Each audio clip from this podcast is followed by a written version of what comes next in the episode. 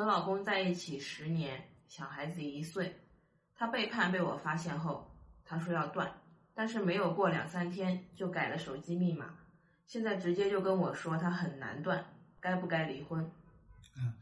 首先第一个呢，你看到他是不舍得离婚的，他是很紧张你们的夫妻关系的，他是很害怕夫妻之间产生新的矛盾。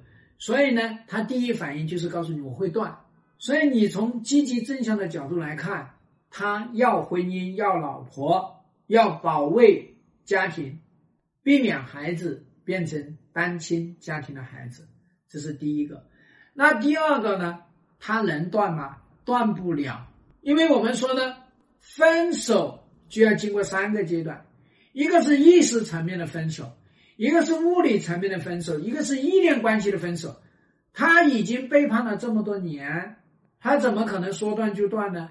人非草木，孰能无情呐？所以说，他分手是要经历这三个阶段的。所以呢，你要给到他们的这个爱情一个分手的一个时间，不是给你老公时间让他自己处理。是给到这份爱情时间去分，所以你要积极参与到他们这个爱情的瓦解的这个过程。第三个方面呢，就是说你老公跟你说我分不了，为什么他敢这么说分不了啊？是因为他发现你不会离婚，因为发现呢你爱他，因为发现你能原谅他，所以干嘛呢？所以他胆子肥了。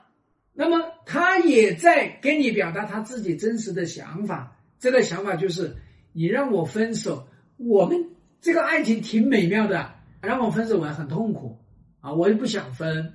现在我们难解难分，你这么一个外力来干涉我，我肯定不舍得，我肯定不甘心，我肯定不愿意，这是他真实的一个想法。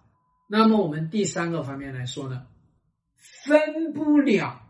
是因为你不想分，分不了，是因为你没有去分，分不了，是因为你暗箱操作分，是因为你凭的是你的本能去分，当然分不了，因为这个爱情有激情，有浪漫，有美好，有海誓山盟，有花前月下。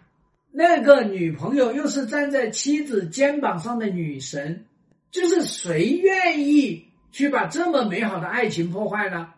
恐怕他跟妻子谈恋爱的时候呢，也没有现在这个恋爱来的猛烈。他干嘛要去分呢？他肯定不想分。所以我们最后一个方面呢，就是他必须要分。那么是他。意识到要分，已经做到了。那第二个上面呢，就是说怎么去分。那么他分不了，又在纠缠什么？又在害怕什么？又在恐惧什么？他背后有多少痛？他背后有多少故事？他背后有多少事故？那么，然后我们还要给他一个具体的分法、具体的台阶，他具体要干什么？比较重要的。那个女朋友她在想什么，也要去了解，要去掌握，要去沟通吧。所以说，我们整个这个分手，它是一个系统过程。总结起来一个词：开战就能分。